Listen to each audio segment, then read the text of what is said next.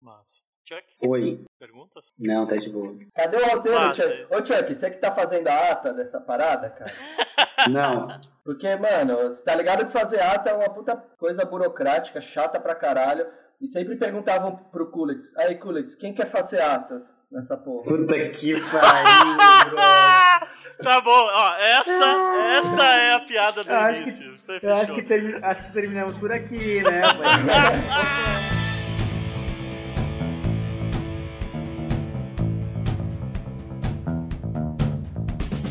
Olá, pessoas. Eu sou o João Montanha Dória. E eu sou o Edson Chuck. Eu sou o Marco Jacomento Marque, também conhecido como Tiri. E este é o Nicho.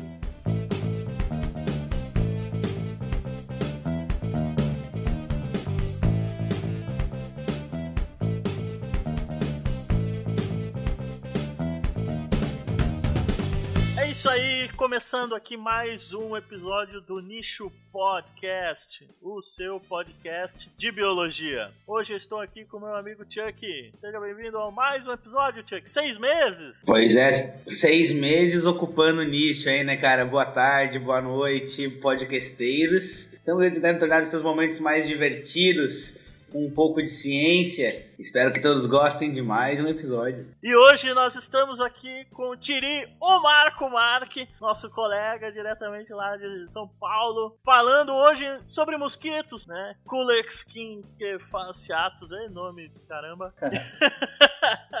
e vamos receber aqui o Tiri para falar um pouco sobre, dessa vez, um experimento, coisa que até hoje a gente não fez um episódio sobre uma abordagem experimental sobre um problema. Seja bem-vindo ao nicho, Tiri. Fala galera, tudo certo? É um prazer estar aqui com vocês, meus caros amigos Montanha e Chuck. E tamo aí, feliz aí por participar do programa aí com vocês. Grande podcast. É, O nicho. massa. É legal que na apresentação dele não precisa nem perguntar de onde ele é, né? Porque ele já começa.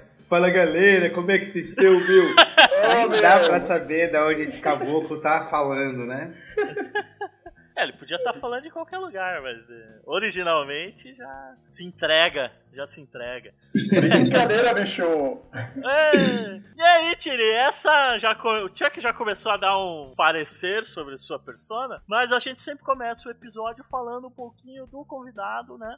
Numa leve apresentação, aquele momento cara a cara, Marília e Gabriela, né? Bate bola com Gabi. Isso. Quem é o senhor Mestre Tiri, o Jedi paulistano?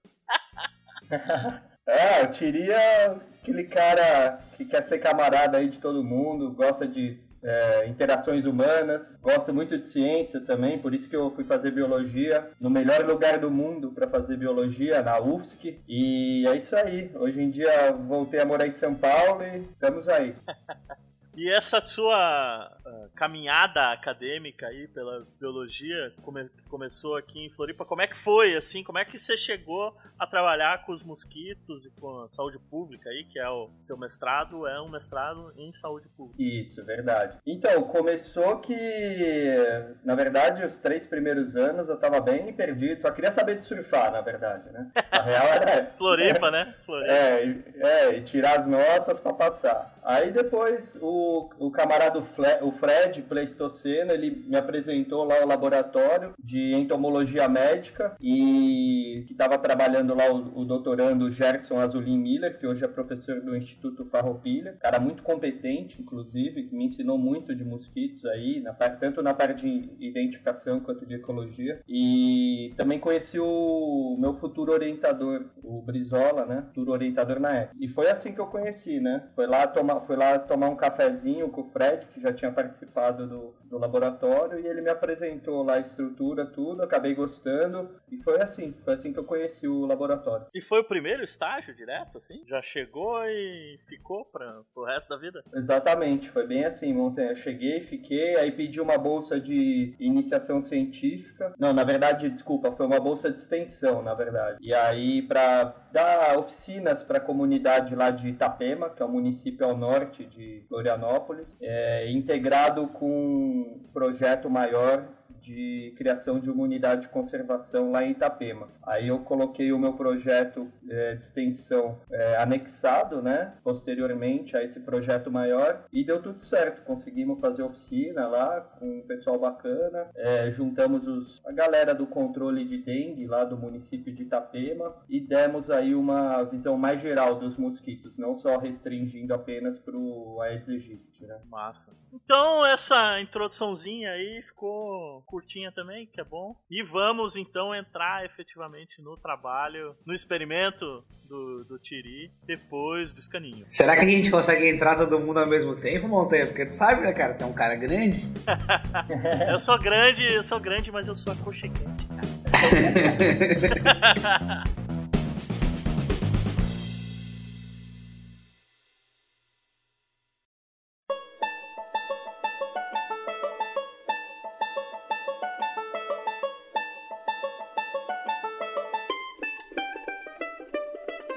É isso aí, galera. Estamos aqui para mais um escaninho do Nicho Podcast. Hoje eu estou aqui diretamente do passado, a, recebendo a minha amiga Daiane da Rosa para gravar um escaninho aqui com a gente. Oi, Dai. E aí, galera, tudo beleza? Estamos aqui falando diretamente da linha do Equador para o Brasil e o mundo.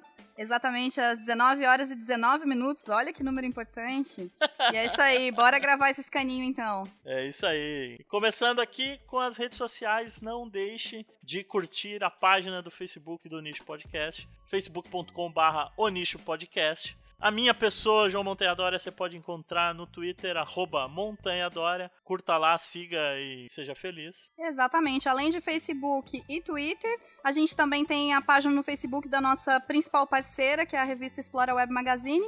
Então entre lá, facebook.com barra Explora Magazine. Não deixe também de entrar no site do Niche Podcast, nichepodcast.wordpress.com. Você vai entrar lá e vai ver o novo logo do Nicho Podcast, né? Finalmente o logo oficial, definitivo, todo bonitão e profissional, feito pela Mari Dória. O nome não é coincidência, minha digníssima irmã, uma designer de mão cheia que fez o, Olha logo aí que pra massa. gente aí. Entra lá, vai ser bem bacana. Bota tá conferir. muito legal. Bora conferir. Vai ter link no post do, do portfólio dela para quem quiser ver mais artes da Mari Dória. E olha que bacana, além disso, você pode mandar as suas ideias, seus questionamentos, inclusive o que você achou da nossa logo, para o nosso e-mail, o nichopodcast.gmail.com. É isso aí, mande lá, mande sugestões de quem você quer escutar aqui no nicho com a gente, quem que você quer que seja entrevistado pela gente, temas que você quer que a gente aborde aqui Exatamente. no nicho. A gente agradece sempre. Isso aí. E a gente agradece também todas as assinaturas que as pessoas fazem no nosso feed. Assine lá feeds.feedburner.com barra o nicho e receba todos os episódios do nicho automaticamente direto no seu agregador de preferência. Além disso, você também pode deixar a sua avaliação sobre o Nicho Podcast no iTunes e também assinar o nosso canal no YouTube. Olha que bacana. Isso aí. E é bacana também a gente colaborar com o PHD do Caio, né? Isso aí, por favor, colaborem. Isso aí, nosso entrevistado de dois nichos atrás, né? E que continua com a campanha de financiamento coletivo para conseguir fazer tudo o que ele quer no campo dele do doutorado, né? Entre lá em pterolace.com e deixe sua doação, vai ter link no post para facilitar a sua vida. Isso aí, além disso, de 7 a 9 de novembro vai estar rolando na UFSC, em Santa Catarina, em Floripa, ó. Oportunidade de conhecer Floripa. É a quarta jornada das licenciaturas em Ciências Biológicas. Vale a participação e o link também vai estar no post. Fiquem ligados. E melhor de tudo, as inscrições são gratuitas, então que você não beleza. vai gastar nenhuma bufunfa para participar das discussões sobre as nosso ensino de biologia aí. Perfeito. E agora, Dai, o que, que a gente vai fazer? Agora a gente vai pro especial podcast do nosso colega, parceiro, colega de biologia aí da UFSC, Marco Marque, com o que mesmo?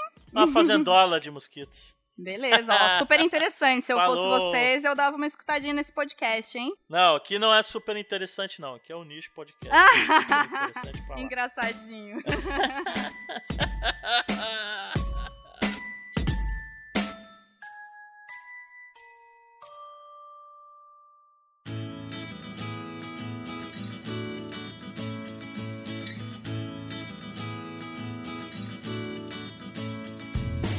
Isso aí, voltando agora para entrar de vez no trabalho do Tiri, que tem o título Padronização de técnica para produção em massa de Culex quinquefaciatus diptera culicide. É uma dissertação de mestrado, programa de pós-graduação em saúde pública da, da USP, né? Onde o Tiri fez um experimento, né? Coisa que a gente não entrou aqui ainda no nicho sobre o, como criar melhor o mosquito. Então a gente vai falar um pouco dessa abordagem experimental também, que é bacana, né? E por que de a gente fazer esse monte de coisa diferente para chegar em um ponto só e falar, ah, não, esse aqui é melhor. Então, para começar, Tiri, acho que é legal a gente falar então quem é o Culex quinquefaciatus, né? Esse mosquito que você trabalhou no teu, no teu mestrado. Legal, Montanha. Bom, o Culex quinquefaciatus, ele é uma das espécies mais bem distribuídas aí pelo globo da família dos mosquitos, né? Ela tá, é, o Culex quinquefaciatus está praticamente em todos os países, só não se tem registro dele na Antártida. Então, praticamente todo mundo aí é, sofre com esse bichinho chato aí que fica voando no nosso ouvido. É o mosquito comum, né? Que todo mundo vê em casa, né? Perfeito. Até um dos nomes populares dele é mosquito comum mesmo, né? É isso aí. Aquele bem marronzinho, pardinho, tem nada demais. Você olha ele, inclusive, na. Você vai olhar ali no microscópio estereoscópico, né? A famosa lupa. Ele não tem. não é muito bonito, né? Tem alguns mosquitos que, que você coloca na lupa e eles ficam muito bonitos. Eles é, são é, metálicos, assim, bem coloridos, né? Cheio de e, detalhe, né? É, por exemplo, o gênero Sabetes é um mosquito que você olha na lupa, ele é conhecido, esse gênero é conhecido como mosquito aranha. E ele é um mosquito bem bonito quando você olha na lupa, assim, até recomendo para quem quem não conhece, nunca viu, é, colocar um desses na lupa, você, pode ficar maravilhado, falar, nossa, não esperava um mosquito assim tão bonito. Então ele não é um mosquito que conhecidamente transmita enfermidades ou parasitas ou doenças como os mais famosos aí, a Aedes e, e outros mais, né? Não, na verdade, Chuck, ele é bem conhecido por transmitir doenças, sim. É que aqui no Brasil, por exemplo, ele só transmite a elefantíase, lá no, principalmente na área de Recife, porque é uma zona é, endêmica, apesar dos níveis estarem diminuindo nos últimos tempos, por causa do tratamento da doença, e esse mosquito pode transmitir elefantíase. E também nos Estados Unidos ele é conhecido por transmitir uma forma de encefalite, que é conhecida como encefalite do Nilo Ocidental. West Nile vírus, que inclusive pode levar a casos de óbito, né? É até, é até comum acontecer em casos de óbito por causa dessa encefalia. Então ele é sim um mosquito de importância médica, né? De saúde pública, né? Tanto que você trabalhou no mestrado de saúde pública com ele, né? Isso. Mas ele não é o único, né? Aqui no Brasil tem os mais comuns aí, a gente conhece do, do Aedes, né? Do, do Anófeles e tal, que transmitem as doenças que são mais importantes questão de epidemiologia mais, mais espalhada, né? Dengue, malária e tal, né? Isso, exatamente. É, é porque no Brasil já ocorre esse ciclo epidemiológico da dengue, agora mais é, recentemente da Zika vírus e chikungunya, já, o vírus já está circulante, né? O, as enfermidades, o, o, agente patológico, no caso, é, responsável pelas enfermidades, quando o vetor é o Culex quinquefaciatus, eles ainda não chegaram no Brasil, ou como eu falei, o, os casos que tem são muito restritos a uma área onde ocorre as enfermidades e o agente etiológico, a filariose no caso, que é a elefantíase lá, no, lá em Recife, né? Mas assim, por que, eu tra por que, que eu trabalhei com esse mosquito? Porque o meu orientador, o professor Delcio Natal, ele, ele sugeriu, porque tem-se um grande medo, assim, de, desse agente etiológico, desse vírus do Nilo, vir parar no Brasil, porque o, é, grande parte dos reservatórios da doença estão em aves migratórias, no caso da família do, dos corvos. Então, eles podem vir parar no Brasil, esses é, reservatórios do vírus, por exemplo, uma revoada de corvos vindo parar aqui no Brasil, e se o mosquito picar o corvo, e picar uma pessoa pode se iniciar o ciclo epidemiológico, né? Então a gente tem que ficar de olho e foi nesse sentido que o professor Delcio Natal me recomendou trabalhar com esse com essa espécie de mosquito. E aí a gente entra também no ponto que é a, por que que você fez esse experimento, né? Que é um experimento de cultivo, né? Digamos assim, criação do mosquito, com relação a com o objetivo de tentar achar um jeito de fazer depois um controle populacional com a liberação de mosquitos estéreis, né? Perfeito. No ambiente. Então, qual é a importância desse controle populacional da, de mosquitos e tal, dos vetores, né? Com relação na saúde pública, assim, como que isso é feito e como que é... Qual é a importância desse controle com relação à saúde pública. Legal, monta aí. Então, é, hoje em dia, é, o pessoal usa muito a, a, a, dedetização, né, a pulverização de inseticidas, né, para fazer o controle dos adultos.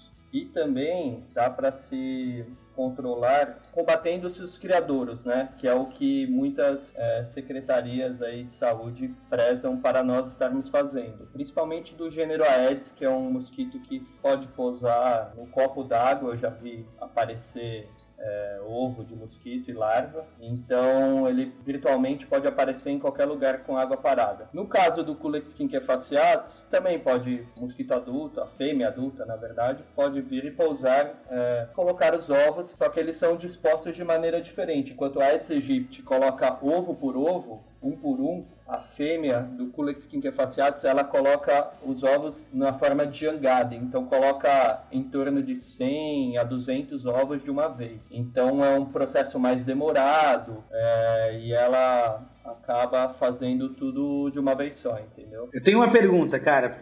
Quando a gente vai fazer esses trabalhos de controle biológico, a gente sempre vê, então, quando a gente vai fazer esses trabalhos de controle biológico, a gente tenta inserir, né, fazer, fazer alguma modificação genética nos mosquitos para soltar na natureza, a gente sempre vê que a modificação é nos machos. Tem uma explicação genética, morfológica ou de cultivo para isso? Então, é, o que, que acontece com os machos? É, eles fazem em laboratório com os machos porque aí, eticamente, você pode soltar o macho na natureza para ele poder copular e atrás da fêmea e aí poder espalhar esse gene modificado, entendeu? Por quê? Por que o macho? Porque o macho, ele simplesmente não vai sugar o nosso sangue. O macho não pica a gente quem pica é a fêmea, para poder obter é, os aminoácidos presentes no nosso sangue, para poder maturar os ovos dela. Então, todas as espécies de mosquito, o macho não pica. Ele se alimenta principalmente de seiva, de plantas, substâncias açucaradas, entendeu? Então, é nesse aspecto que as modificações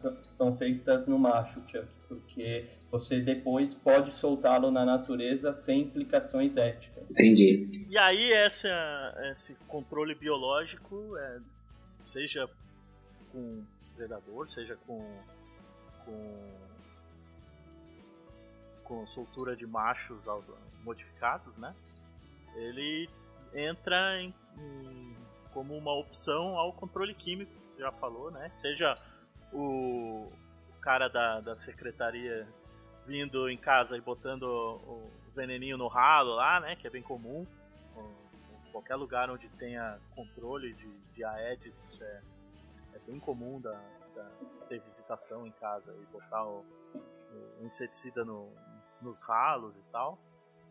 Seja com fumacê e tal, com, com, veneno, pulverização aérea mesmo, né? Passa o carro pulverizando e tal e rola. Qual é a vantagem de um e a vantagem do outro, né? Questão do controle químico e o controle biológico. Olha, é, o meu professor, meu orientador do mestrado, o professor Nelson Natal, ele sempre prezou pelo controle integrado, né? Então você pegar todas essas medidas, todas as formas que a gente conhece de controlar os mosquitos, sejam a química, é, biológica ou mesmo agora que vem surgindo a genética, e é, colocar em ação de forma integrada. Então, todas têm as suas vantagens e suas desvantagens, né? Assim como praticamente tudo na vida, a gente tem vantagem para uma coisa e desvantagem para outra. A gente tem que sempre colocar na balança, é, saber analisar o meio em que está ocorrendo o ciclo epidemiológico, no caso. Por exemplo, a pulverização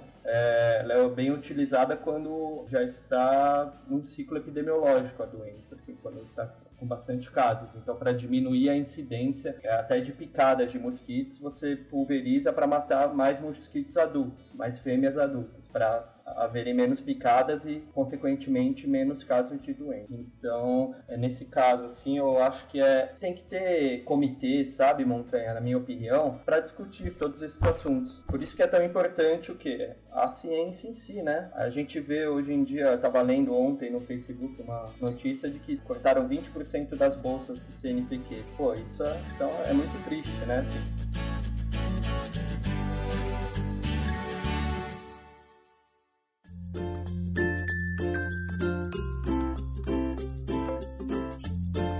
Mas o teu trabalho foi para viabilizar uma técnica de controle biológico, né? Que é o que galera chama de técnica do inseto estéreo, né? Que é diferente do inseto transgênico, né? Que a galera tem usado no... Onde é, onde é que é? No... Em Campinas, uh, o pessoal Campinas, da... Né? Isso, tem um laboratório inglês, chama Oxitec, eles passaram a fazer testes, né? Para liberar... O Aedes transgênico, né? Isso, no Aedes aegypti transgênico, é isso mesmo. Então é, é, essa técnica do inseto estéreo é diferente, né? O que, que é exatamente e quais as vantagens que ela tem sobre o transgênico? Legal. É, o primeiro que a gente sabe que essa, tanto na agricultura, quanto agora nessa parte dos mosquitos, quanto qualquer área que pintar a palavra transgênica ela, ela gera muita controvérsia, né? O pessoal tem muito medo, assim, de ah, tá liberando o transgênico no meio, não sabe o que, que vai acontecer. E realmente não se sabe. Mas, queira ou não, é uma medida que está aí e já está sendo utilizada, né? Então, principalmente, assim, países como é, o Brasil,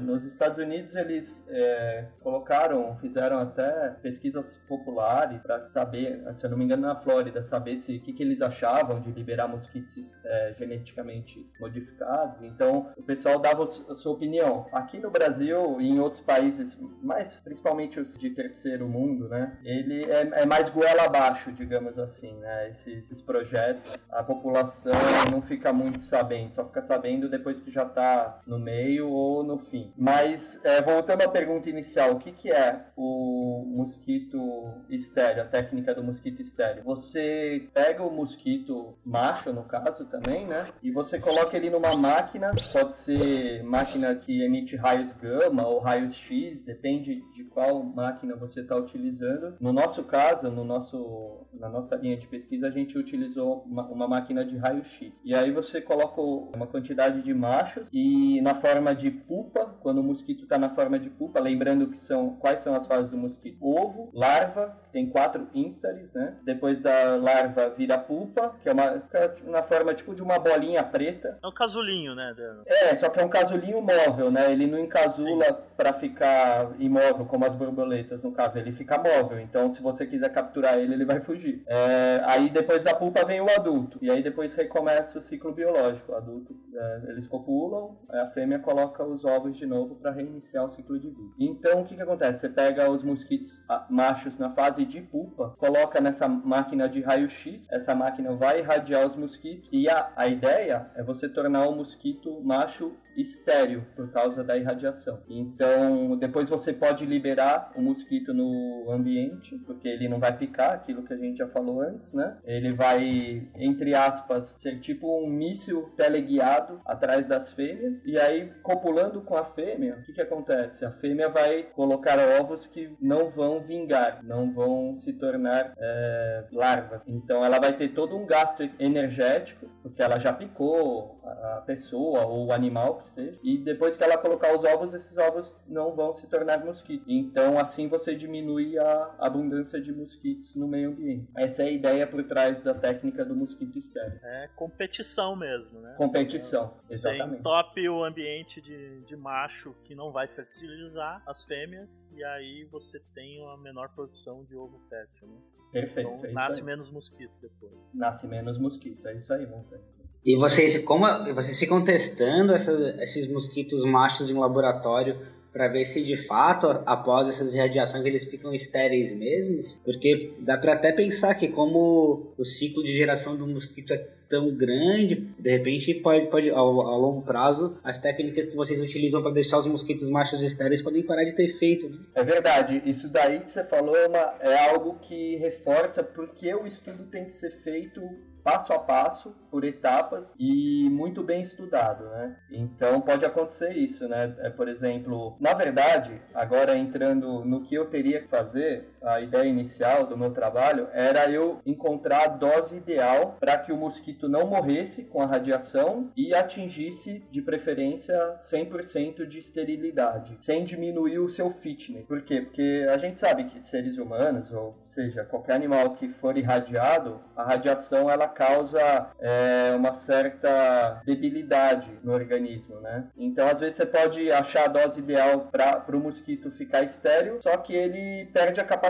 de voo, ou seja, ele vai perder a capacidade de competição com os machos selvagens que estão já no ambiente, os machos normais, ou seja, não vai resultar em nada, porque o que, que adianta ter mosquito estéreo se ele não vai competir, não vai copular as fêmeas? Acaba não adiantando para nada. Então, a ideia inicial do meu projeto era encontrar essa dose ideal que o mosquito mantenha o seu fitness, é, consiga ficar estéreo, de preferência de 99 a 100% estéreo, é o que eles recomendam, para poder diminuir a abundância de mosquito no meio. Só que aí você tem que fazer realmente várias, várias etapas, né, tio? Uma delas é você fazer primeiro isso em laboratório, depois você faz em pequena escala, e depois você vai crescendo até poder soltar numa cidade do tamanho de São Paulo. No caso, para poder fazer esses testes de dose ideal, você precisa antes ter os mosquitos né? Isso, isso, exatamente. E aí foi exatamente isso que foi o teu mestrado no fim, foi a criação dos mosquitos, como criar eles em laboratório para poder fazer essa né, fazenda de mosquitos, né? Na, isso. Para produzir uma grande quantidade de mosquitos para poder testar até a dose letal, né? Então vamos entrar direto no agora no que, que você realmente fez no experimento, né? Para começar, vamos dizer que você fez um experimento de criação. Você tinha várias formas diferentes de criar o mosquito. Então, pensando nisso, como que você escolheu essas diferentes variações na forma de criar os mosquitos para testar? Então, Chuck, começou com uma revisão bibliográfica. Chuck, montanha, cara, por favor, me respeite. Ah, desculpa. Para de elogiar o montanha de graça aí, cara. Só errei aí por alguns quilinhos. Eu sou muito maior que o, que o Chuck, velho. Pô. E eu sou muito mais bonito. Ah, mamãe discorda, viu? Só deixar bem claro. Qual mamãe, né? A tua ou a minha? A minha mamãe, né, cara?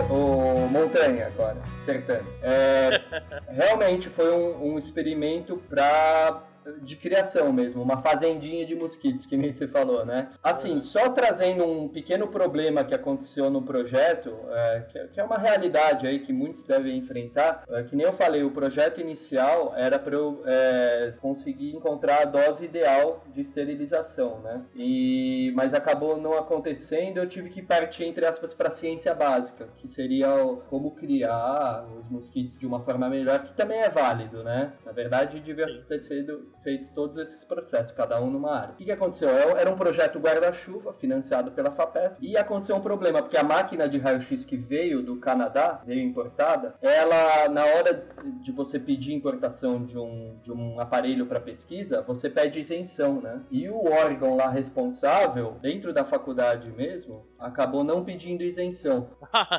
É, é, coisa assim que acontece, né? Acabou ficando retido na alfândega a máquina, a máquina é muito grande, é, tem tipo quase 2 metros de altura, um volume muito grande, e na alfândega, quando eles retêm algum item, ele, é, esse item é cobrado a diária e por volume, infelizmente. Então acabou. De armazenamento. É, exatamente, para armazenamento. Então acabou que, para, no fim da história, para liberar a máquina, é, foi desviado o recurso do projeto mesmo para pagar bolsas, para pagar técnicos e foi desviado em, em, torno de 200 mil reais, pra vocês terem noção. Ah, mas aí vamos deixar claro. Foi redirecionado. É. é, que o desviado não é que o Tiri levou 200 mil pro bolso dele, né?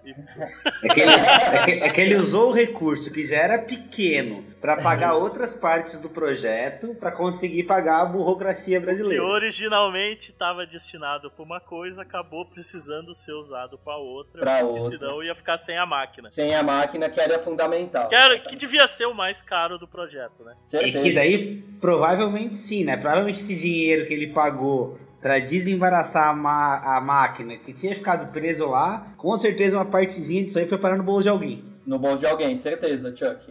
Esse é o meu pensamento. Porque o que, que, acontece? Para mim, no, digamos, mundo ideal, era o ministro da ciência, a gente, é, meu professor que seja, o responsável do projeto, o coordenador do projeto, ligar para o ministro da ciência. É, o cara dá uma ligadinha ali para, seja, não precisa passar pelo presidente, mas o próprio ministro da ciência podia resolver esse embrólio. E acontece que a gente sabe que não é assim. Provavelmente foi parar no bolso de alguém, então podia alguém, o ministro falar, ó, oh, aconteceu um problema, libera aí o equipamento, tô, entre aspas, tô mandando essa porra e libera aí porque não era para ser cobrado. Então, quem dera fosse assim, né? Mas não foi. Então acabou dando todo esse problema, a gente acabou perdendo técnico, acabou ficando eu e mais um doutorando no laboratório, onde eh, a gente fazia até faxina do, do laboratório, pra vocês terem noção. Caralho. É, foi, foi foda, assim. Nesse aspecto foi algo amargurante, assim. Mas, é. No, no fim das contas deu tudo certo, acabou saindo a publicação aí, por mais básica que tenha sido a pesquisa, mas tem o seu valor também, entendeu? Como diria o grande poeta Fagner, né? Quem me dera ser um peixe. Exatamente, meu querido capitão. Uh, então esse já, já entra aí um dos desafios na criação dos mosquitos, que é exatamente limpar o laboratório. é, eu fazia tudo naquele laboratório praticamente, né? Tinha que cuidar de todas as áreas porque ninguém ia fazer por mim. Então é o famoso se vira, nego, rebola.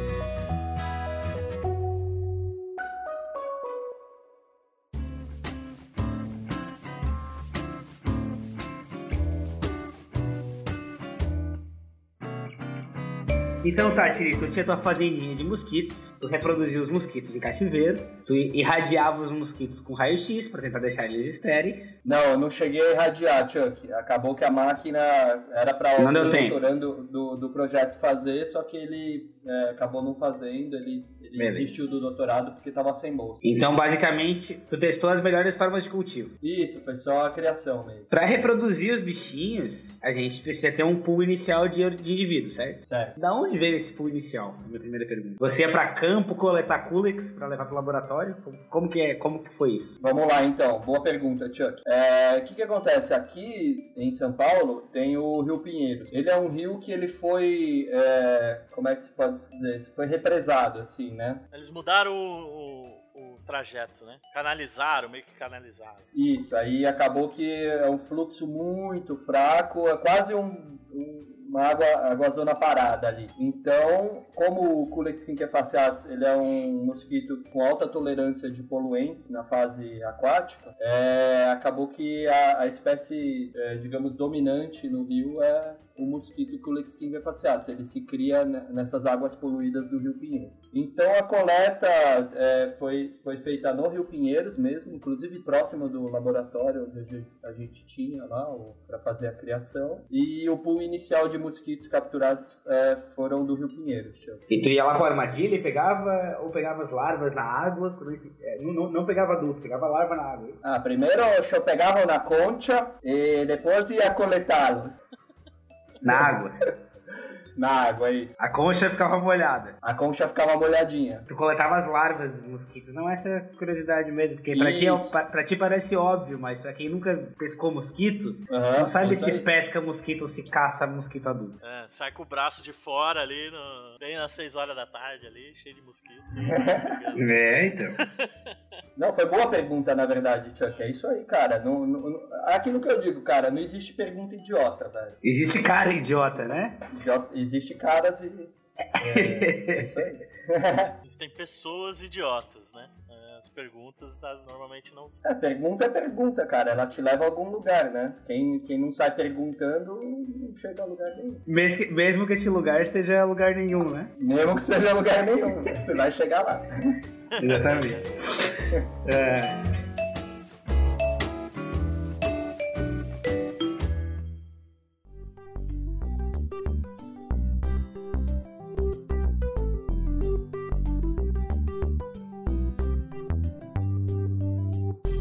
Daí você pegava, você pegou esse pool de larvas de mosquito e levou pro teu laguinho da tua fazendinha. Isso, perfeito. Que tamanho que é isso? Ou teria uma bacia, uma piscina? Era, era uma bacia, aquelas que você consegue tampar, né? Uhum. É, bacias retangulares, assim. Aí tinha algumas, né? Tinha, se eu não me engano, eram umas quatro. Porque não foi em grande escala, eu gostaria que fosse, né? Mas como era tudo muito limitado, acabou sendo um experimento até em pequena escala. Uhum. E eram em bacias mesmo, com tampas, porque assim que pode emergir uma, um adulto de uma pupa, você não tá no laboratório. Então, pelo menos ele fica confinado ali na, na bacia fechada, entendeu? Uhum. Então, foi assim, foi bem simples. Daí quando, quando emergia o adulto da pupa, ele ficava ali preso, daí você ia lá pegar. Daí tinha 50% de chance, né? Podia nascer ou macho ou fêmea, certo? Isso, isso mesmo, Chuck. Imagino que seja bem fácil de diferenciar. É, é, dá pra ver no. Quem tá bem treinado, dá pra ver a olho nu. Você consegue saber se é macho ou fêmea. Daí tu separava os machos das fêmeas? É, não, acabava que eu colocava tudo na, numa gaiola entomológica, né, para criação. Aí a gente fa- é,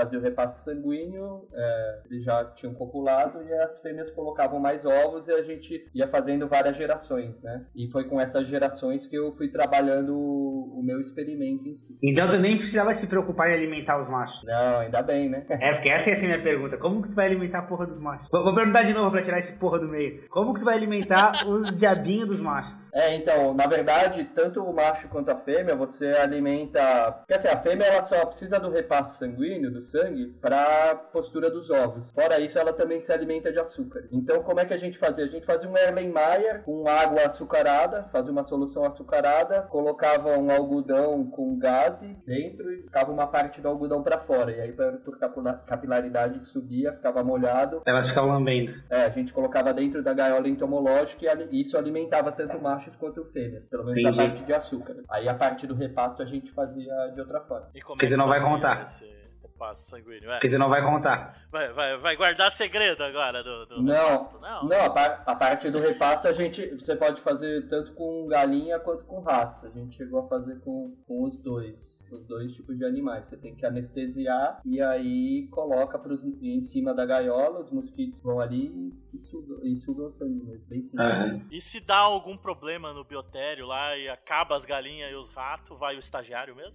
É Cara, o pergunta. ideal, o ideal é que não tenha que acontecer isso, mas, mas lá no laboratório do, de entomologia médica lá em Floripa, eu e o doutorando a gente alimentou os mosquitos no braço, sim. Já teve que acontecer. Eu já ouvi relatos antigos, né? Não vou citar nomes nem universidades, mas do pessoal que trabalhava com, com barbeiro, né? De alimentar os barbeiros com o próprio braço. Porque as discussões na época do comitê de, do comitê de ética estavam pesadas para os animais em experimentos. E Isso. daí estavam atravancando a pesquisa com barbeiro. E daí o pessoal que estudava tripanossoma alimentava os barbeiros com o próprio braço. É, porque aí é você assinando um termo que você está né, se colocando em risco e se assume e realmente a- na parte ética é é uma burocracia a menos para resolver, mas realmente tem que passar pelo comitê, é um processo meio. Os caras vão analisar o caso, né? Pode Burocrático. ou não. É, burocrático, envolve, envolve isso daí também. Então, Mais uma vez, burocrático. é, mais uma vez.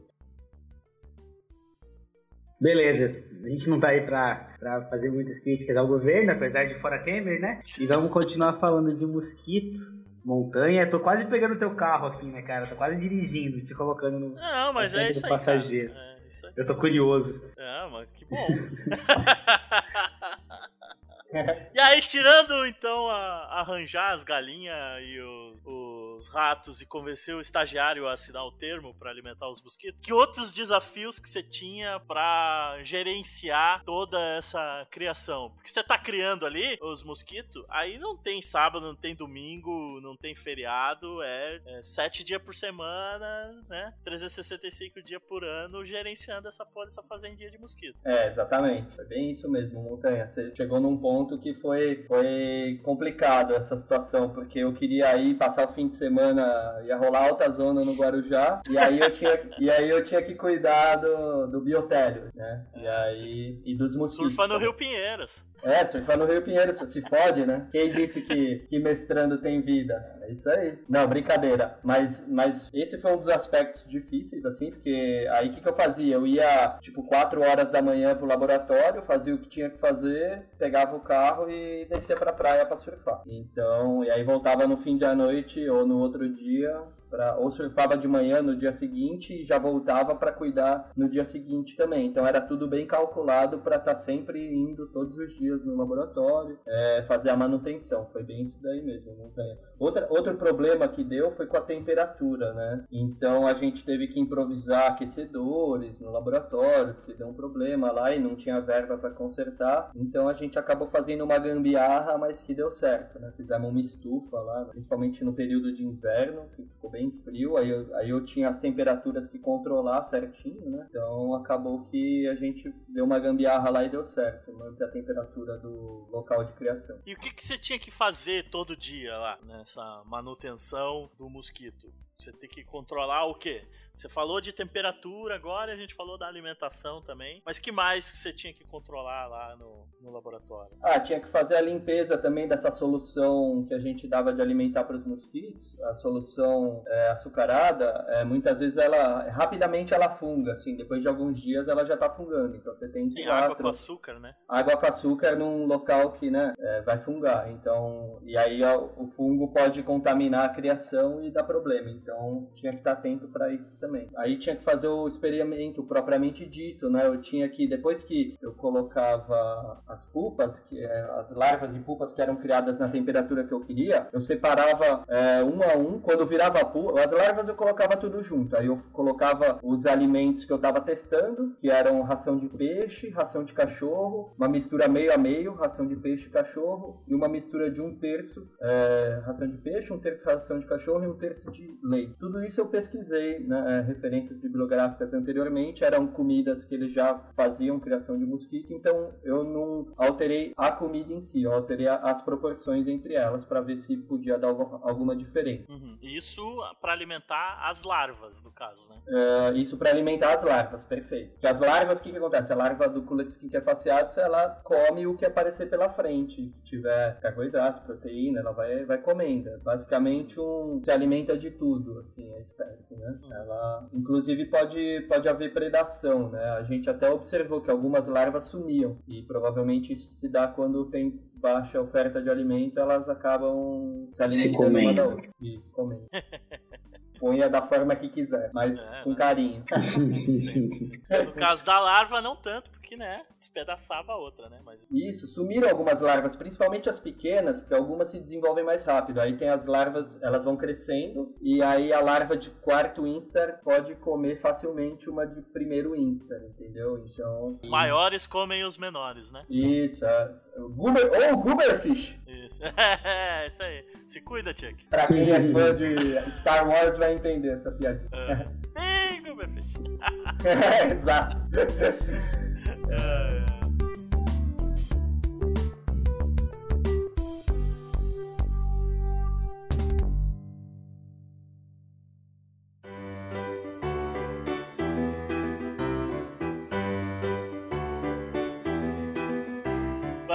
Você tinha então comidas diferentes você tinha temperaturas diferentes também? Tinha temperaturas diferentes. E aí, o que, que aconteceu? Eu colocava essas larvas juntas, só que à medida que elas iam virando pupa, eu separava uma por uma, colocava em gaiolas entomológicas diferentes. E assim que emergia, logo que emergia o adulto, eu.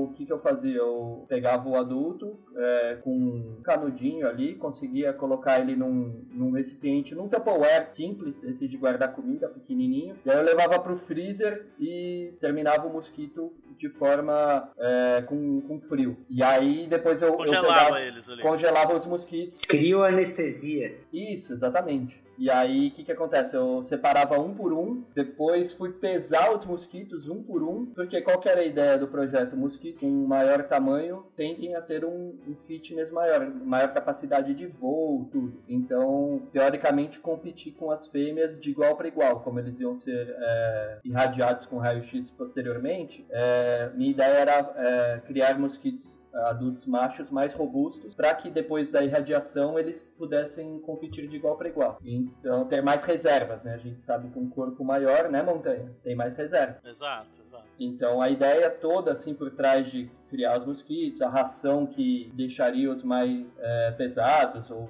mais robustos, é, foi nesse sentido, de querer, depois da irradiação, o mosquito não ficar fraco. Então o resultado final para ti de cada criação era média de peso dos mosquitos, é isso? Isso, peso dos mosquitos, perfeito. A, a, massa dos mosquitos era o que eu.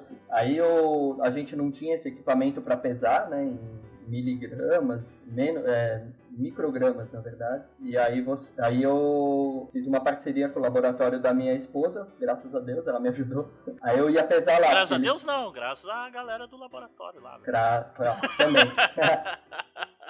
Bom, mas deu tudo certo, consegui pesar os mosquitos e aí depois eu acabei fazendo uma parceria com uma colega de outro laboratório para ela fazer uma técnica que chama morfometria alar, que aí você pega, retira a asa do mosquito que já estava morto, né? E aí você analisa com um software, você analisa pontos específicos da asa, da, das veias alares, mais especificamente, e aí consegue ter uma noção do tamanho do mosquito global pelo tamanho da asa. E aí a gente fez uma correlação no, no artigo isso já, né? Eu já tinha é, entregue minha dissertação, já tinha apresentado. Isso posteriormente para o artigo ficou mais interessante. Aí a gente uniu essas duas variáveis, morfometria alar com, com a massa do mosquito e deu uma correlação interessante. A massa, legal. É, foi assim que foi feito o pós. A, a publicação em si foi assim que foi feito. E aí vem de novo, né, mais um depoimento aí. Isso é recorrente nos episódios aí, a questão da colaboração com outros pesquisadores, com outros laboratórios para fazer com que o projeto funcione, né? E é algo bem bacana e que é importante ressaltar, né, quão colaborativo é esse mundo científico aí da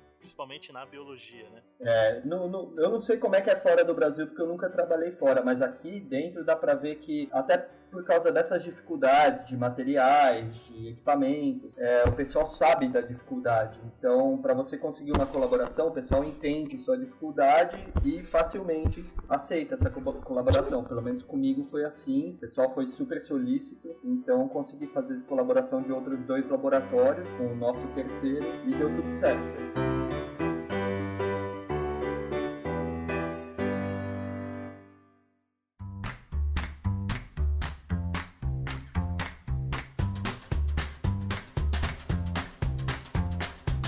Então, depois de todos esses perrengues, essa falta de surf na sua vida, essas colaborações extra-laboratoriais, qual foi o, o resultado definitivo ali? Eu bateu o martelo de que era o melhor jeito de criar esse mosquito. Então, Montanha, no fim das contas, as rações elas não se mostraram, é, tanto elas individualmente quanto é, juntas, não mostraram diferença é, estatística significativa, né? Então, tanto faz o que, que você dá pro bicho comer. Isso, para dar pra larva ali para comer, a ração, tanto faz. Eles, eles reproduzia bem do mesmo jeito, ou mal do mesmo jeito? Não, se, re, se reproduzia do mesmo jeito, não, não tinha diferença nesse aspecto, né? O mosquito uhum. também não ficava maior ou menor por causa da ração. O que influencia mesmo é a temperatura. No tamanho global do mosquito, é a temperatura que ele é criado. É, porque o que, que acontece? A temperatura, quanto mais quente é, o ambiente,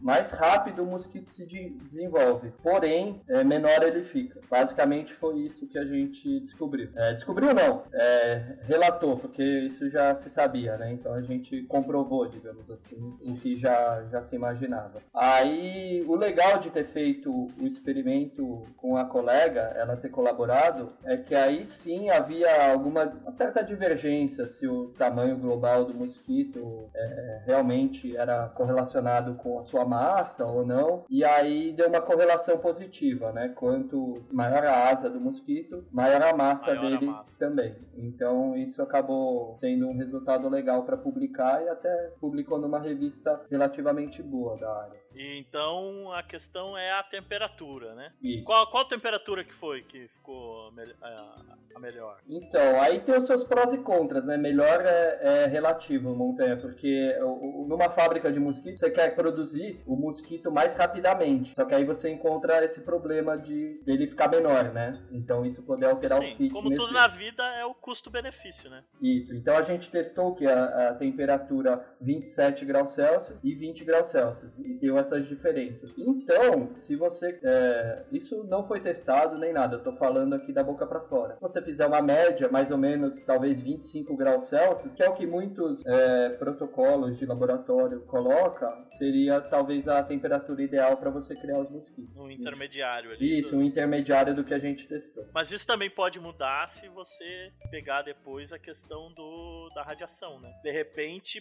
para o objetivo esse que você precisa do inseto estéreo, você precisa ter uma produtividade menor mesmo, uma temperatura mais baixa, para o bicho ser maior para poder aguentar a radiação. Isso, exatamente. Perfeito, bem colocado. Porque, assim, é, se, se você testar. Aí o, o, que eu faria? Fazer doses de radiação em mosquitos maiores e menores, né? Apesar de você não saber, você só vai saber depois que você matar o mosquito qual é o peso dele. Mas, assim, a olho nu você consegue é, detectar se ele é maiorzinho ou menor. Então, a pulpa também, né? Você também vê pelo tamanho da pulpa que pulpas pequenas e pulpas maiores. Então, é, de repente, você fazer esses testes, né? Mosquitos que foram criados a 20 graus Celsius serem irradiados e mosquitos que forem criados a 27 também é, serem irradiados. Aí, depois, posteriormente, como eu falei, tem os testes de, de campo, de compet, é, competitividade, né? E aí ver se isso indica alguma diferença no fitness do mosquito ou não, porque por enquanto é, ficou no, na área da suposição, né? Tudo isso que eu tô Sim. falando são suposições. Então... Você fez a criação, né? Isso. É até por isso que eu testei 27 graus Celsius e, e 20, porque como os laboratórios colocavam 25, eu falava, ó, pelo menos 20 graus Celsius vai dar um, um, um, tamanho de mosquito e 27 o outro. E foi o que aconteceu. Então, se alguém quiser testar depois, é, mais para frente, essa irradiação com mosquitos criados em temperaturas diferentes, eu acho que seria um experimento interessante. Isso é o resultado de um experimento, né? Todo experimento eu acho que nunca é definitivo, né? Esse é o grande lance da ciência, que um resultado vai te dar algumas premissas. No teu caso, essa questão de que da diferença de tamanho corpóreo dependendo da temperatura, que leva a outras perguntas. Então, Sempre leva a é outras perguntas, exatamente. Esse é o grande lance. Parece que para cada resposta que você obtém, pintam 10 novas dúvidas ou mais, né? É isso aí. Mas isso é bom, porque é assim que a gente desenvolve o conhecimento.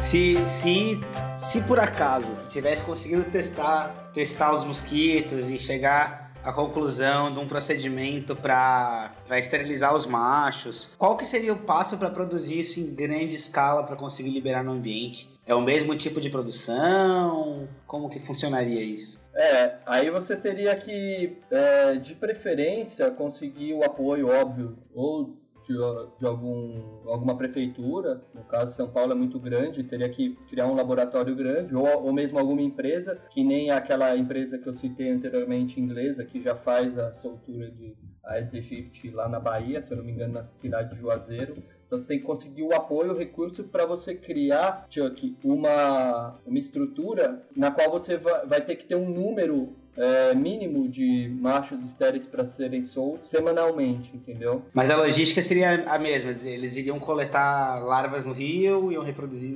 começar a reproduzir no laboratório, só iam ter tanques maiores, mais alimentação, etc, etc. Isso, de preferência assim, nessa técnica do, do macho estéreo, que é por irradiação, de preferência, é, se eu não me engano, é melhor coletar mesmo os mosquitos locais, entendeu? Uhum. É, aí os geneticamente modificados já é outra história tem que ter sim, toda sim. uma criação, cultivo por trás, né? Isso aí. Sim. Massa, mas aí o, quando você diz mosquito local, é ah, eu vou fazer na cidade X. Eu vou lá na cidade X, pego as, os ovos lá, que nem se coletou no Rio Pinheiros ali, e crio no laboratório, né? É, acho que de preferência é interessante fazer isso porque aí o genoma deles é mais parecido, né? Às vezes você muda, por exemplo, o Culex quinquefaciatus do Brasil ou de outro país, ele, ele já tem algumas variações maiores. Aí não sei se haveria uma competitividade igual ou não. Ah, isso é algo, algo a ser estudado também. Eu tô meio conjecturando isso, tá, galera? Que o ideal é coletar no local, mas assim, nunca li nada a respeito disso. Eu só imagino que seria mais interessante pela competitividade em si, já serem mosquitos geneticamente mais próximos, então a competição, entre aspas, fica mais acirrada. Minha ideia da pergunta era outra. Hum. Quer dizer que não é assim, ah, do, do, do, que você falou de pegar os mosquitos locais, é isso. Você coleta a primeira vez para poder criar no laboratório, e não toda vez que você vai, você coleta, de, cria até adulto e aí irradia, né? Então, você cria a fazendinha. É, na verdade é uma boa pergunta isso, Montanha, porque eu li algum... Ou de li- tempos em tempos você tem que renovar esse estoque original. É, exatamente. De tempos em tempos eles dizem que é interessante você coletar de novo e nem que não tenha que começar outra colônia, mas pelo menos colocar eles pra se miscigenarem de novo, porque existe Pra um... misturar, né?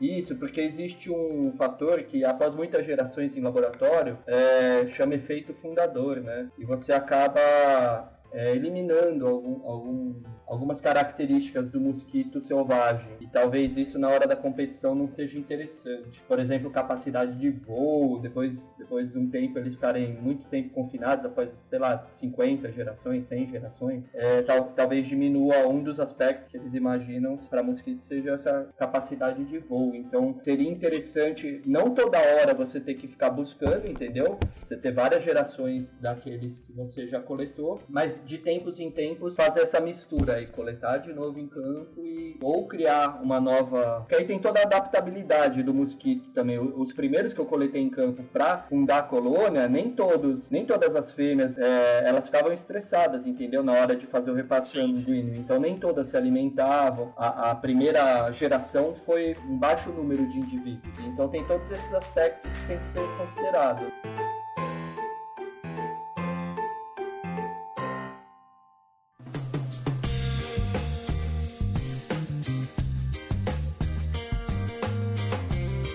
Agora, então, depois do mestrado e tal, você terminou com os mosquitos e tal, você tá fazendo o que agora? Quem dera eu ter acabado com os mosquitos em montanha. Você foi meio abrangente. Queria ser um Terminator. Mas. Não, mas brincadeiras à parte, foi isso mesmo. Eu, eu agora coloquei a pesquisa de lado, pelo menos a pesquisa acadêmica, eu digo, né? Eu sempre continuar curioso com essas perguntas aí, que nem vocês fizeram boas perguntas aí, a gente sempre tem que ter em mente. Mas assim, eu, eu quis ir pra parte é, mais prática, assim, aplicada do, do trabalho. Aí fui ver no que que, no que que vai dar um biólogo formado com mestrado aí. E aí no começo eu tive certa dificuldade, né? Comecei assim, fiquei desempregado um tempo, aí coloquei meu currículo numa empresa aí, que não vou citar o nome, nessas online. E aí deu que me ligaram numa escola de inglês, né? Eu, eu- quando me ligaram, ah, a gente queria que você desse aula, tá? Eu já imaginando, ah, legal, biologia, né? Pensei comigo mesmo. É, só que é, não é biologia, é inglês, tá? Aí eu, ah, tá bom, tá valendo. Você tá, você tá fufu, você abraça, né? Qualquer coisa. Sim. E aí fui lá, dei umas aulas de inglês numa escola de idiomas, depois eu saí. É, eu continuo dando aula de inglês, em aulas particulares de inglês. Eu tenho dois alunos, né? São bem divertidas as aulas, eu gosto, porque aí aula particular é algo que você já cria uma intimidade com o aluno, o aluno também fica mais solto, então você consegue. E aí a gente busca fazer conversação mesmo, que é uma coisa bem legal para aprender de fato inglês, né? Inclusive, quem quiser contratar o Tiri como professor de inglês, é só ligar no telefone 11. Não, não vou fazer essa propaganda, tá louco. É, Na verdade, eu penso em largar também, porque o que, que aconteceu depois? Surgiu uma ideia da gente fazer é, monitoramento de água de poço. Aqui em São Paulo, deu uma crise hídrica no ano passado e muitos condomínios residenciais ou mesmo empresas resolveram perfurar poços, né, para ter uma alternativa de abastecimento de água aqui na cidade de São Paulo. O que, que eu e mais uma colega, que é engenheira sanitarista ambiental, formada pela UFSC, a gente teve a ideia de fazer o tratamento dessa água água, descobrimos um equipamento que é muito bom na área, muito simples, não depende de energia elétrica, então tem vários aspectos positivos a serem considerados, é mais econômico. Aí a gente criou essa empresa, na verdade meu, meus pais já tinham empresa, só adequei os objetos KINAI da empresa, né? Alterei o objeto social da empresa, deixei ela mais abrangente para compreender essa área. E a gente está fazendo isso hoje em dia, estamos fazendo o tratamento, o monitoramento da água de poço para condomínios. Aí tem que enviar um relatório mensal, um semestral para coordenação de vigilância em saúde daqui de São Paulo, toda uma parte burocrática. Então acredito que vai ter uma boa clientela aí nos, nos próximos anos nessa área. Então acho que depois dessa mensagem de empreendedorismo, o podcast não deixa de ser o, o empreendedorismo nosso, né? Ainda não dá dinheiro, quem sabe um dia dará, muito provavelmente não, mas a gente finaliza então esse episódio por aqui. Então, obrigado, Tiri, foi um prazer tê-lo aí, né? Foi um prazer tê-lo você aqui novamente, Chuck. Foi um prazer estar convosco mais uma vez, dividindo o nosso nicho, né? Significa que a gente tem uma largura de nicho suficiente para caber duas pessoas mais montanha. e, e, né, espero que gostem de mais um episódio do O Nicho Podcast. Foi um prazer mesmo estar aqui com vocês. Pô, conversa, só de estar conversando com dois bons amigos aí já valeu a pena. E aí passar uma mensagem aí pro pessoal também. Acho válido, acho muito legal esse trabalho de vocês aí do Nicho Podcast. E é isso aí, cara. É, se você acha que você não dá conta sozinho, ah, sou biólogo biólogo, isso não é minha área, você pode se unir com uma pessoa de outra área. Não, não tem problema nenhum, sabe? Eu me uni com um engenheiro ambiental e a gente está fazendo um trabalho legal que a gente gosta. Então, a, a, gente nunca tá sozinho também. Essa é uma mensagem que eu, que eu queria de, deixar é, pro pessoal. Aí. É isso aí. Então, é isso aí. Nos, ve nos vemos de novo. Ó. É sempre assim. Nos ouvimos. Vocês nos, nos ouvimos. Nos ouvirão outra vez. Nos ouvirão outra vez, então, como que falou. No próximo dia primeiro, mês que vem. Até mais!